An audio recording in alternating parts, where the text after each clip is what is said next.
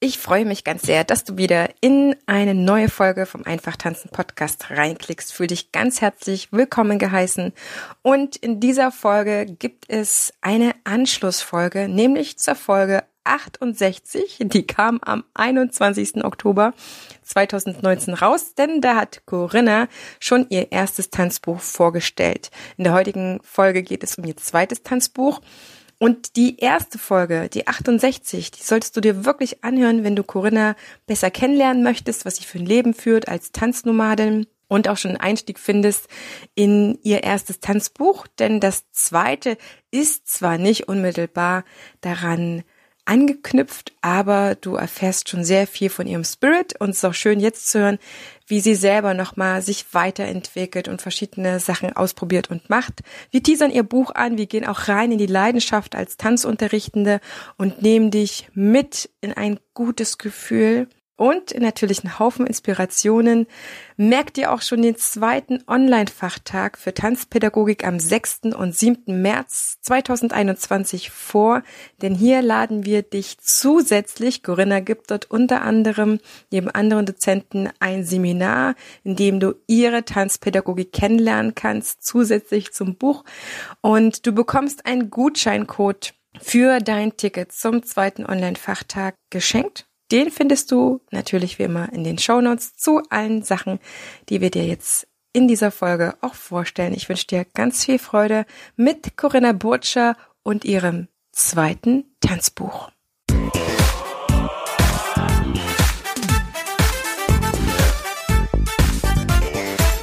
Ich begrüße dich ganz herzlich zu einer neuen Folge hier im Einfach Tanzen Podcast, dem Tanzpodcast für alle neugierigen und selbstsorgenden Tanzschaffenden. Prall gefüllt mit unabhängigem Wissen, ohne dass du selber danach suchen musst. Viel Spaß jetzt damit, deine Tanzbotschafterin.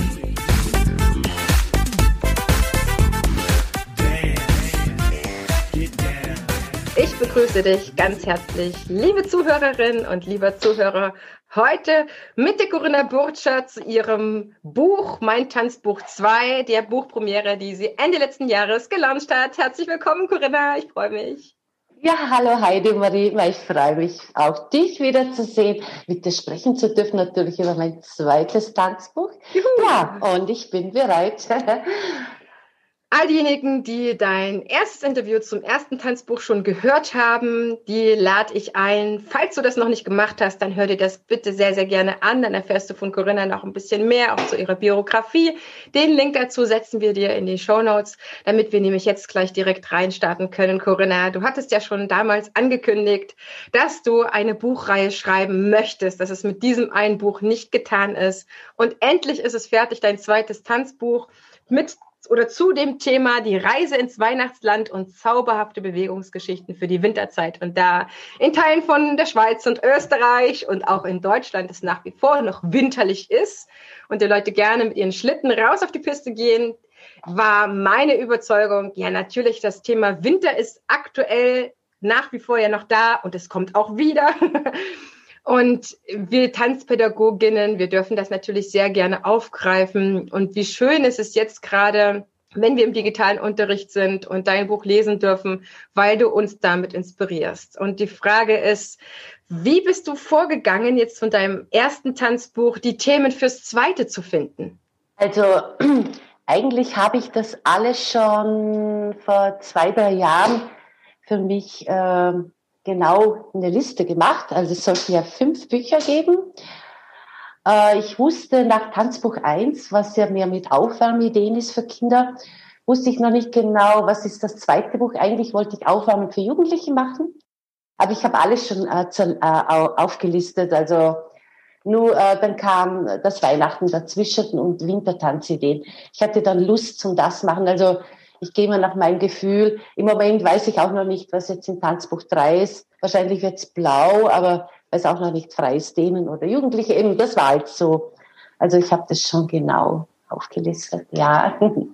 Es passt wirklich auch. Ich glaube, das ist auch etwas, was dir jetzt besonders Freude gemacht hat, im letzten Jahr dieses Buch zu schreiben. Du wusstest, dann und dann wird es gebraucht, dann, dann möchte ich fertig sein. Ich habe deinen Schreib, ähm, deine Schreibarbeit oder dein, dein deine Reise zu diesem neuen Buch auch verfolgen dürfen. Und bist ja auch mal sehr fleißig auf Instagram und nimmst uns da mit. Das heißt, was ist jetzt das Wesentliche, das Konzept von diesem zweiten Tanzbuch? Wann ist es für mich genau richtig, das mir zu kaufen, das zu lesen, damit zu arbeiten? Also es sollte ein Buch sein, es ist ein Buch, sagen wir so, das für die Winterzeit gedacht ist. Es hat alles damit zu tun, über den ersten Schnee oder weil der Schnee eben nicht kommt, ein Zauberschneetanz. Und ich bin ja, äh, ein, ich liebe Einfachheit. Äh, da kann man Schneemann bauen, Zauberschlitten fahren und ich brauche nie Material oder Gegenstände oder irgendwas dazu.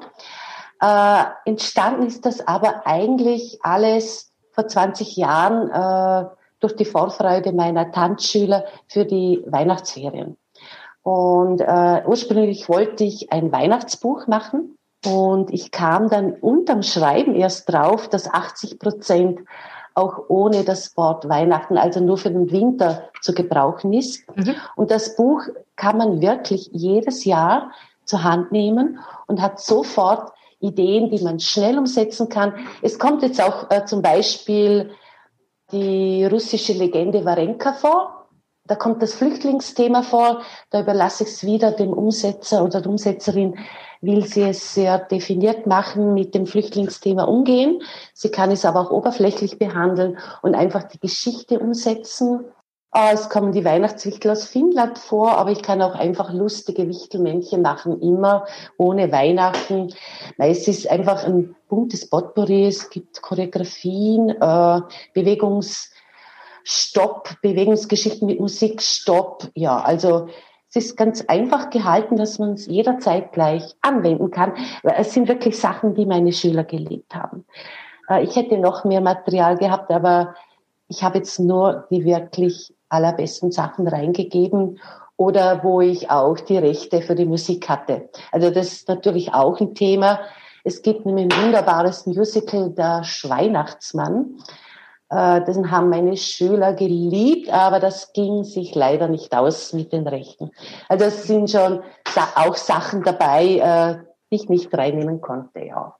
Das heißt, du musst dich vorher kümmern, was du für Musik mit in das Buch reinnehmen kannst. Das kann ich mir nicht ja. so vorstellen, weil wenn ich ein Buch lese, kann ich mir separat dann als Pädagogin doch auch die Musik dann runterladen oder auch kaufen. Wie, wieso brauchtest du Rechte? Ja, also zum Beispiel die russische Legende, äh, da habe ich mich schon informiert, wie ist das, wenn ich eine Geschichte übernehme mhm. und ich bekam dann den Hinweis, ich darf es mit eigenen Worten erzählen. Dann habe ich auch äh, zum Beispiel, wenn ich Text von Musik reingebe, zum Beispiel bei den Weihnachtswichteln aus Finnland, da gibt es ganz ein tolles äh, Wichtellied aus Finnland. Das kennt dort jedes, jedes Kind. Und ich durfte den Liedtext nehmen, weil der Komponist schon über 70 Jahre tot ist. Ah ja, genau. Weißt du, das sind solche Sachen, okay. oder? Aber zum Beispiel bei Warenka, hätte ich wunderbare Playback-Musik schon gehabt von äh, einem anderen Verlag. Aber das war so kompliziert, dass ich schlussendlich eigenständig Musik ausgesucht habe, wo es so für mich die richtige Energie drin war. Das also ist total spannend, dass man in seinem Schreibprozess, wenn du sagst, du machst ein Best-of deiner 20-jährigen, ja. 30-jährigen Arbeit, das ist ja dein Buch, wo du sagst, ja. oh, das sind Sachen drin, die haben meine Kinder absolut wahnsinnig geliebt ja. und die möchte ich weitergeben. Das ist natürlich auch ein absolutes Geschenk, Corinna, das muss man einfach mal so sagen, weil wer gibt seine geilsten, besten Sachen einfach mal raus? Ähm, aber dass du da quasi schon wieder ja in manchen Sachen gehindert wurdest, nur weil du manche Sachen an Musiken nicht äh, einbringen oder verwenden darfst? Man muss es schon so sehen. Also zum Beispiel, wenn ich äh, den Text von Das schönste Geschenk, der, der Text nehme, den Liedtext, mhm. da waren zwei Komponistinnen dabei. Mhm. Den Respekt muss man ihnen schon geben. Und äh, da war mir schon, mir ist leider Missgeschick passiert, dass der Name von Ihnen nicht drin ist. Sie haben es mir Gott sei Dank verziehen, aber es ist jetzt auf meiner Webseite oben und sollte es eine Neuauflage geben, dann steht es drin. Aber die haben sehr nett reagiert. Ich habe mich dann gleich bei Ihnen entschuldigt. Das kann passieren, weil es war für mich noch neu, diesmal äh, definierte Musik zu nehmen, wo ich den Text dazu verwendet habe. Weißt du, das sind schon Sachen, man muss schon aufpassen als Self-Publisher. Ich bin nämlich ja. sehr genau. Ich recherchiere alles. Äh, ja, also ja, das kann passieren, aber Gott sei Dank ist es sehr gut ausgegangen, weil ich ja ein ehrlicher Mensch bin und das gleich geregelt habe dann, ja. Du hast dein Buch in sehr übersichtliche sechs Kapitel ich habe es ja hier schön vor mir gestaltet, Einstimmungsgeschichten, Bewegungsgeschichten mit Musikstopp, Bewegungsgeschichten. Dann hast du ja immer verschiedene Themen zum Stein, Schneemann, was du schon erzählt hast, Sauberschlitten, dann Bewegungsgeschichten mit Körperarbeit, mit Choreografien und dann zwei Choreografien, die du am Ende auch nutzt. Das mhm. Buch ist, äh, hat ein ganz tolles Papier, Corinna. Das hast du mir, glaube ich, schon beim letzten Mal verraten, dass es dir ganz wichtig ist, dass, du so, äh, dass es so schön griffig ist, damit es eben auch jahrelang hält. Es hat keine 100 Seiten, was ich äh, bemerkenswert finde, weil dafür hat es halt schon äh, eine Dicke, wo man sagen könnte, ne? aber dafür hat es diese wunderbare Griffigkeit. Und du hast äh, ein äh, spezielles Format. Ich schlage das Buch auf und im Gegensatz zu anderen Büchern, wo die Seite erstmal so in der Luft hängt. Was ist das für eine Bindung? Warum äh, kann ich das so sehr äh, toll hinlegen? Also das ist eine richtige Fadenbindung. Das habe ich im ersten Buch auch gemacht. Da passierte da leider der Druckerei der Fehler, dass der Faden nicht pink, sondern weiß war. Mhm. Drum, äh, weil das Buch pink-gelb ist. Jetzt ja. habe ich es pink, äh, gelb und grün. Und die Fadenbindung ist so, es gibt nichts Besseres also ich könnte es meiner Enkelin vererben. Das hält ewig. Äh, es soll ein Arbeitsbuch sein. Ja. Und bei Fadenbindung ist der Vorteil, die Blätter liegen. Und ich will ja, dass man das Buch in die Hand nehmen kann mit einer Hand und ich kann es im Unterricht verwenden und ich könnte jetzt theoretisch, wenn ich unsicher bin in der Pädagogik, Wort für Wort herauslesen und äh, ich kann so, die Blätter sind auch so dick, dass ich hineinschreiben kann. Ja. Also sehr gut angenommen wird, das freut mich. Ja, also das ist schon durchdacht alles, weil ich stehe schon auf Nachhaltigkeit und Qualität und ja, das alles gut ist. Auch das Schriftbild, es sollte gut lesbar sein, eben schnell zur Hand, schnell umsetzbar. Das ist immer mein Ziel, weil ja, das ist die heutige Zeit, dass man es immer in die Tasche nehmen kann von der Größe. Das hat überall Platz. Ja. Gute Farbe, sichtbar, ja.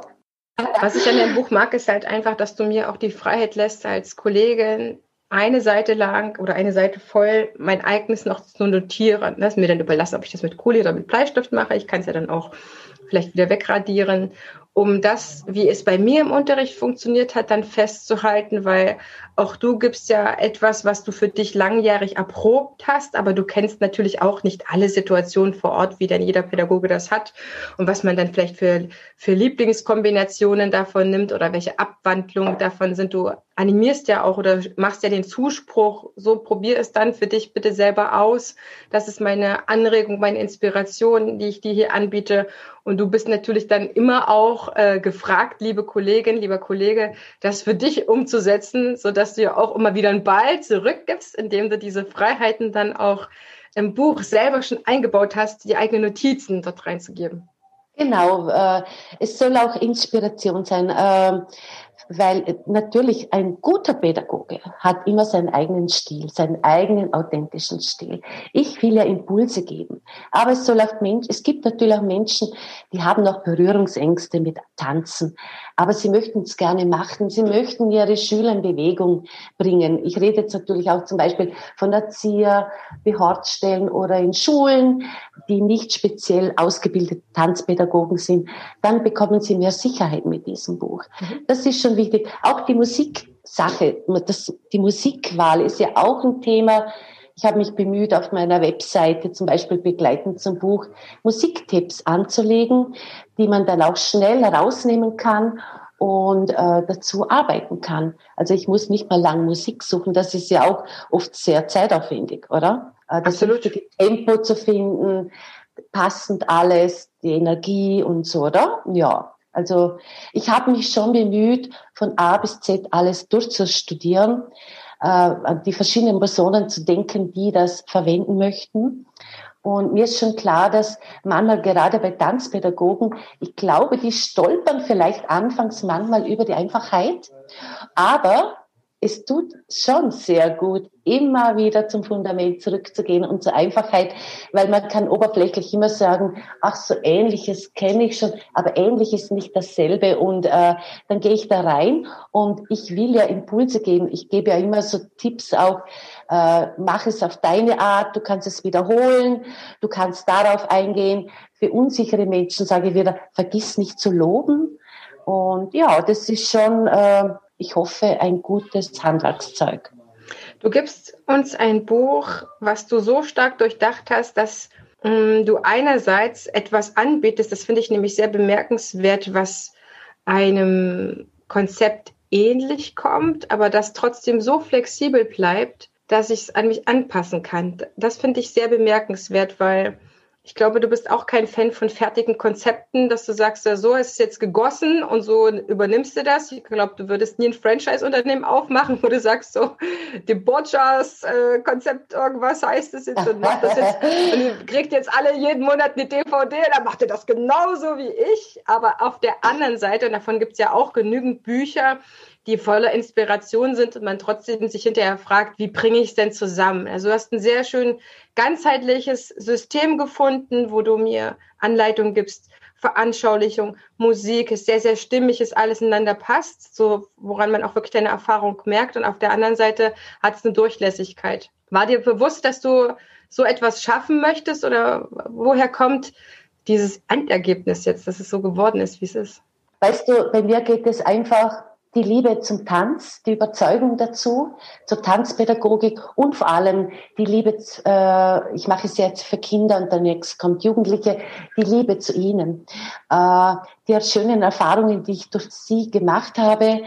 Ähm, ich bin ja durch sie auch sehr viel inspiriert worden und das, das sind alles Sachen, die hundertprozentig stimmig für mich waren und für die Schüler jetzt auf meine Art und das möchte ich gerne weitergeben, weil ich einfach überzeugt bin, es ist so wichtig, dass wir den Kindern einfach Material geben, dass sie wieder ihre Fantasie gefördert wird. Wir haben mittlerweile ja, das möchte ich jetzt nicht thematisieren, alles das Visuelle. Das ist halt unsere Zeit, aber wo bleibt unsere Fantasie?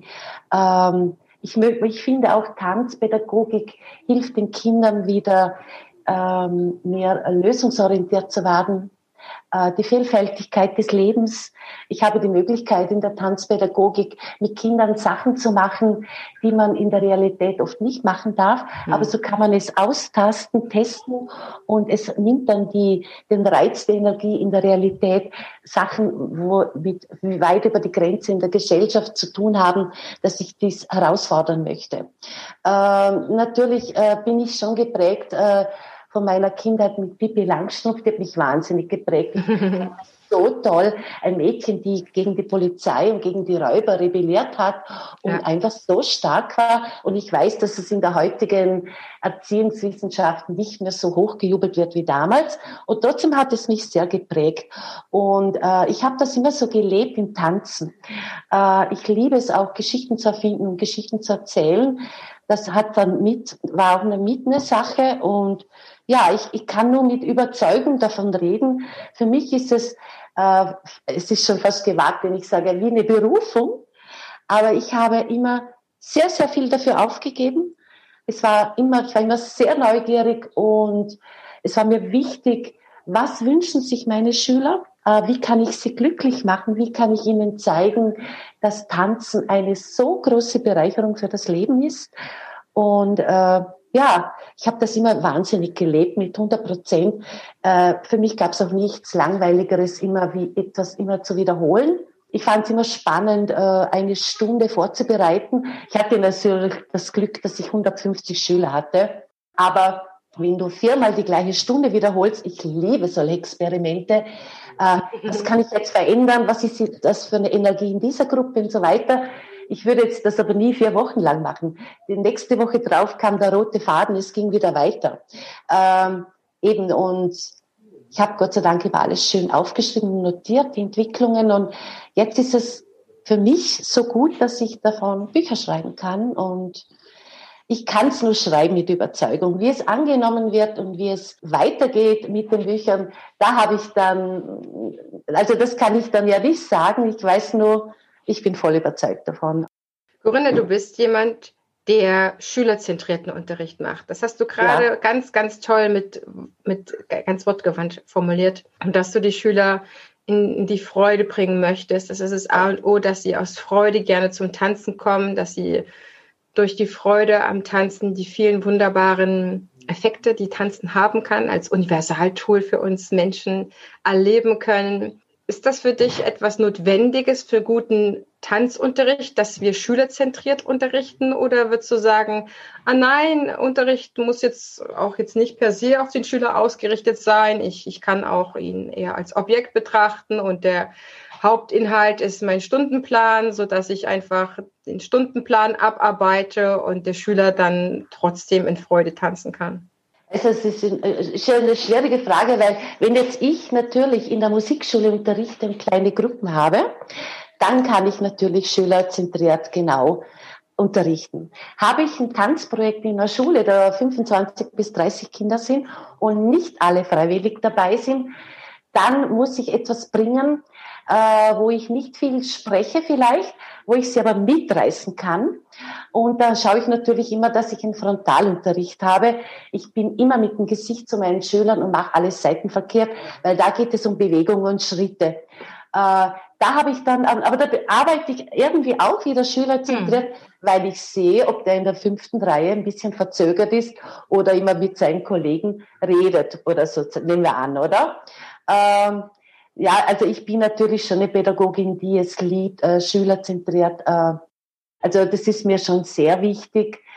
Ich habe natürlich, äh, nein, ich habe ich hab sogar, wenn ich mit Models gearbeitet habe, früher, sogar habe ich modelzentriert gearbeitet. Mhm. Da war ich vielleicht sogar manchmal zu empathisch, weil äh, da ging es nur um Produzieren. Dessous, Modegang, Dirndl-Durchgang, tak, tak, tak. Da ging es ja nur um Produktion, aber ich kann das nicht.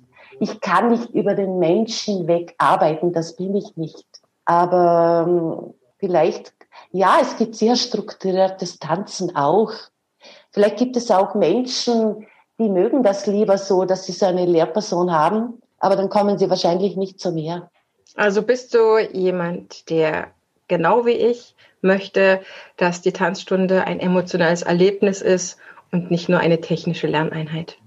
Genau. Weil äh, ich denke, das Leben ist ja nicht Nüchternheit, das Leben ist Emotion und Leben. Wenn ich einen Film anschaue, habe ich ja auch Emotionen. Das gibt's. Ja, es fällt mir jetzt nur, ja, das ist, äh, nee, das könnte ich mir gar nicht vorstellen. So, liebe Zuhörerinnen, liebe Zuhörer, wir wollen dich natürlich immer mit auch auf unsere Reise nehmen, in der wir uns bewegen. Und für mich war diese Frage jetzt essentiell wichtig, um dir auch zu zeigen, in welcher tanzpädagogischen Tradition wir beiden sind. Wir heißen dich zu zudem auch zum nächsten Online-Fachtag, den zweiten Online-Fachtag, wo wir beide auch Dozentinnen sein dürfen. Herzlich willkommen, wenn du dich in dem auch wiederfindest, worüber wir jetzt auch gerade sprechen, ja, wo Corinnas Leidenschaft ja nochmal mehr in Worte gefasst ist, dann komm einfach, buch dir ein Ticket für den 6. oder 7. oder 6. und 7. März 2021. Dann freuen wir uns sehr, wenn wir dich begrüßen dürfen. Wir weitergeben Seminare, um dich hier mitzunehmen in, in dem, was wir und wie wir tanzpädagogische Arbeit verstehen. Und deswegen, Corinna, habe ich auf jeden Fall noch eine ganz brennende Frage für mich an dich um leidenschaftlich Tanzpädagogin oder Tanzpädagoge auf Dauer sein zu können? Was tust du dafür, um inspiriert zu bleiben, in der Inspiration zu sein und das Ganze niemals enden lassen zu können? Also mittlerweile ist es ja so, dass ich nicht mehr regelmäßig unterrichte. Ich bin ja ausgestiegen, also aber wofür ich immer sofort brenne, ist, ähm, wenn ich zu einem Thema ein Tanzprojekt machen darf mit Geschichte. Also da entwickle ich mich jetzt hin. Aber wenn ich so an früher denke, dann war es natürlich schon so bei 150 Schülern, was hat man da, wie kann ich die Leute, dass es bei mir weiterbrennt. Ich habe immer dann ein Thema gehabt, das uns das ganze Jahr begleitet hat. Ich liebe es zu recherchieren und dadurch kam immer wieder neue Leidenschaft. Also eigentlich äh, war es immer nur die Suche zum richtigen Thema. Wenn ich es hatte, war es da, die Leidenschaft. Mhm. Äh, man braucht einfach schon ein Fundament dazu. Und wenn es nur im Moment ist, die Liebe zu einem Lied, wo ich mit Vollfeuer äh, eine Choreografie gemacht habe und voll Leidenschaft vorzeige und eine Schüler mitreißen möchte. Das Fundament, ja. von dem du sprichst, was macht das für dich aus? Was macht es für mich aus? Äh, die, es ist für mich einfach da. Ich tanze einfach je, seit ich zwölf Jahre bin immer. Es ist ein Teil von mir. Ich könnte nie ohne Tanzen sein irgendwie. Was macht es? Es sind die Gefühle. Ich kann dadurch meditieren, ich kann mich bewegen, ich kann mich über mein Körpergefühl freuen, ich kann loslassen, ich kann Wut ablassen, ich kann äh, Power holen. Äh, es ist ja alles drin eigentlich.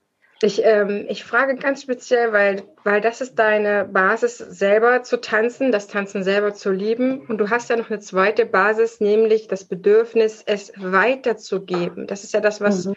wo du sagst, das ist eigentlich mit das Wichtigste, sonst, sonst könntest du auch nicht schülerzentriert arbeiten. Der andere ist dir wichtig. Ja. Der andere ist dir wichtig, wie er das Tanzen erlernt oder wie sich das Wesen des Tanzens ihm aufschlüsselt. Deswegen bemühst du dich ja sehr stark drum. Was ist die Basis für dein, für dein Tanzunterrichten wollen? Also die Basis ist das, es hat mir ein Leben lang in so vielen Stunden, in guten wie in schlechten, hat mir das Tanzen, war es Medizin für mich. Mhm. Also äh, es hat mich gerettet oder es hat mich aufgebaut oder erfreut. Mein Ziel ist es immer wieder, das weitergeben zu können. Äh, ich will nicht, dass meine Schüler nur äh, Choreografien tanzen können.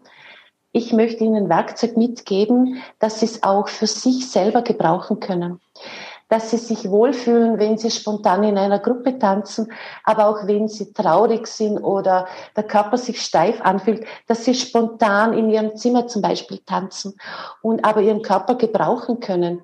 Weil äh, es ist ja schon ein Unterschied, ob ich äh, tanze oder ob ich ein Werkzeug, mit Werkzeug meine ich nicht nur Pädagogik, auch Tanztechnik, wenn ich äh, meinen Körper zu beherrschen lerne. Beherrschen klingt aber auch wieder, also wenn ich mit meinem Körper agieren kann, mhm. wie ich möchte, wenn ich meine Gefühle voll bis zum kleinen Finger raus leiten kann, was gibt es Schöneres, wenn man Bewegung liebt?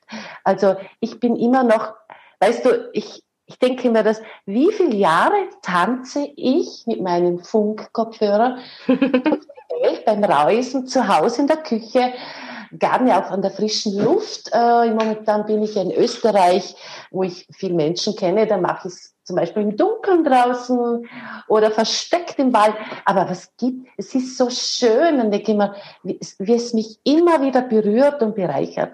Und ich finde, das ist schon etwas, was man mit Überzeugung weitergeben kann, wenn man es selber lebt. Das Schöne ist halt, ich lebe es auch wirklich selber.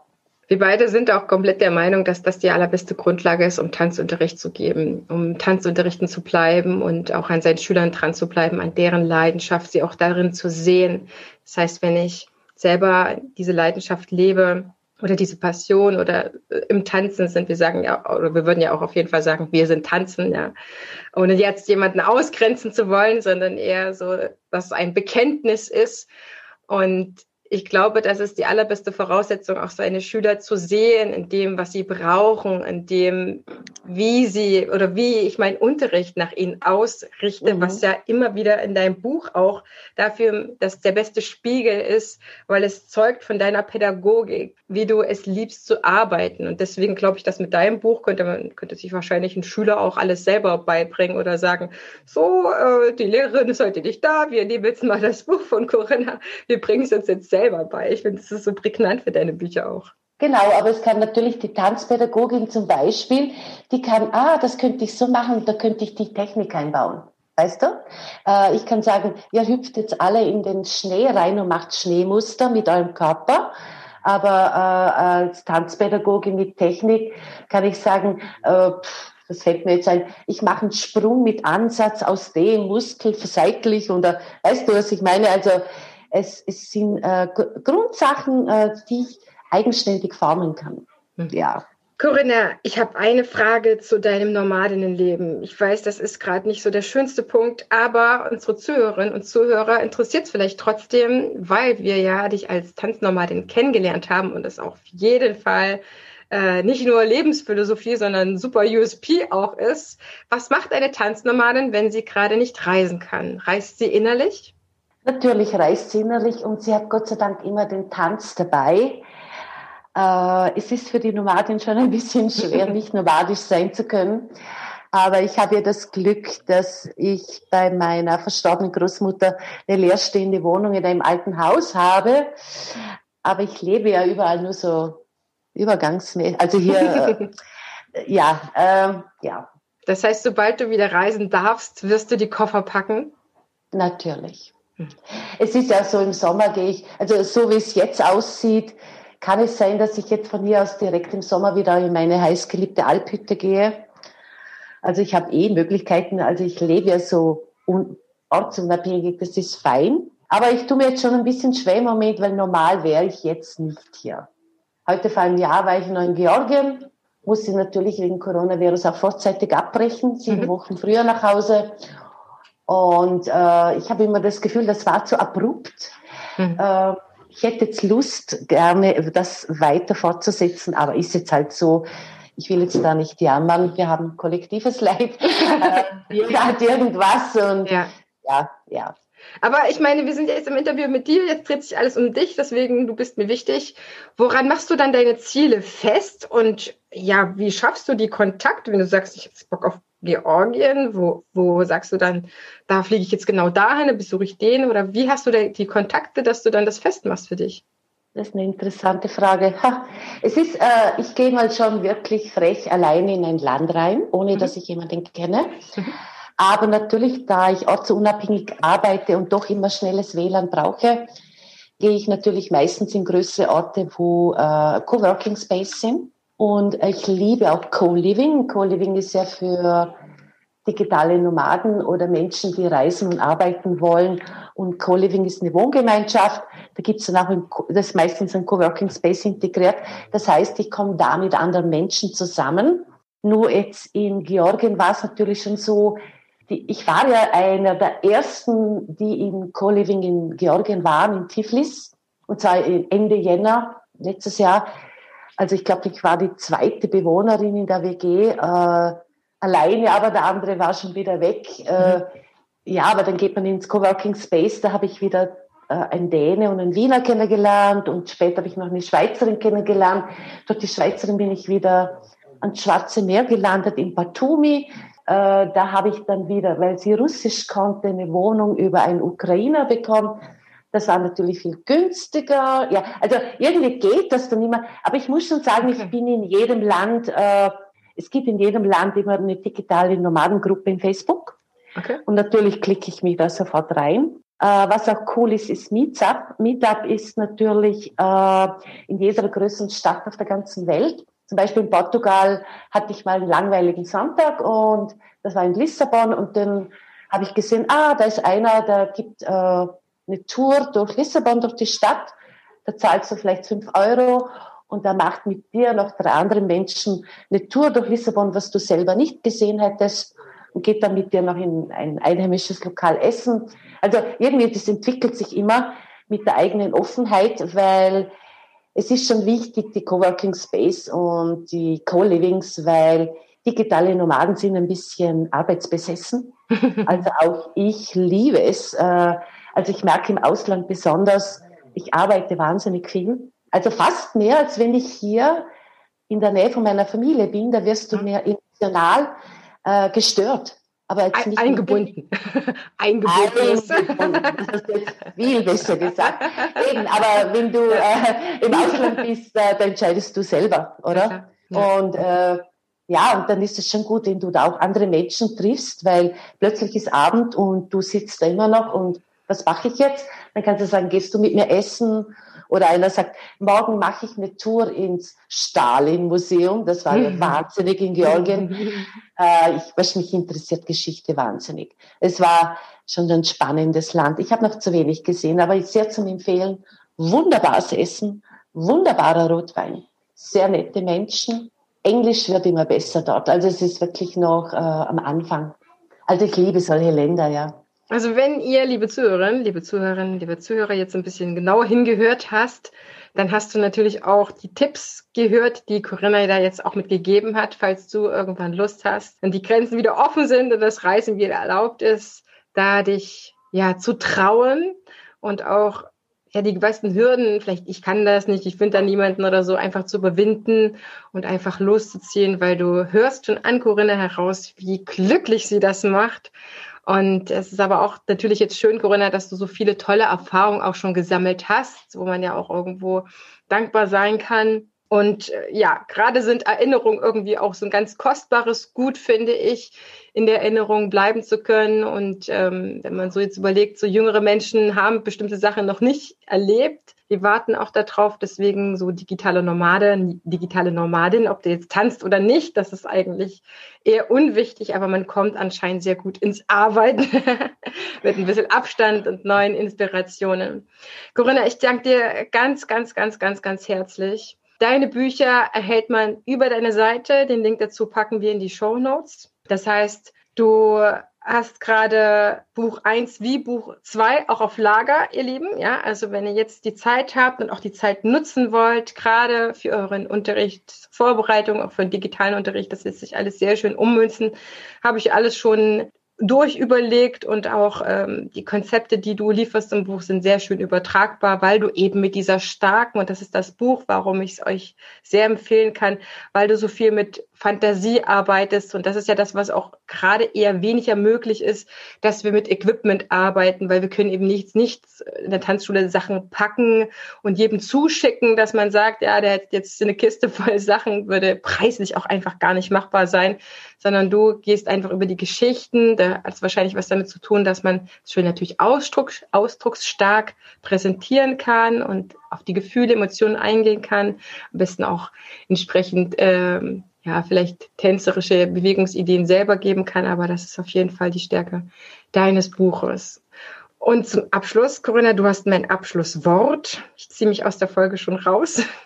Danke dir ganz herzlich, dass du da warst. Du darfst jetzt noch alles, was du sagen möchtest, nochmal an die Kollegen, an die Zuhörerinnen und Zuhörer rausbläuen was dich gerade vielleicht äh, in der guten Energie halten lässt, was vielleicht Inspiration für dein nächstes Buch ist, was du ihnen gerne selber nochmal sagen möchtest. Danke dir, dass du da warst. ja, danke, Heidemarie. Du, ja, was soll ich jetzt sagen? Also ich, ich kann zum Beispiel sagen, äh, wer sich interessiert, im Detail über meine Bücher. Da kann auf meiner Website einen Blick ins Buch werfen. Man kann meine Newsletter abonnieren. Äh, da bekommt man immer den neuesten Input, wenn ich was geändert habe, wenn ich Angebote für die Bücher habe, aber auch wenn jemand sich über das digitale Nomadentum interessiert, weil ich hatte es ja auch nicht leicht anfangs. Ich habe viele Ängste überwunden und ich kann euch nur sagen, wunderbar. Die Stärke, die man dadurch gewinnt, ich bin überzeugt von der Tanzpädagogik. Also ich bin immer sehr offen, wenn man Fragen für mich an mich richtet. Also abonniert einfach meine Newsletter und ihr lieben Tanzpädagogen, lasst euch nicht unterkriegen. Wir sind durch das Tanzen immer sehr lösungsorientiert und darum wird es auch alles wieder weitergehen. Und ich wünsche euch alles Liebe.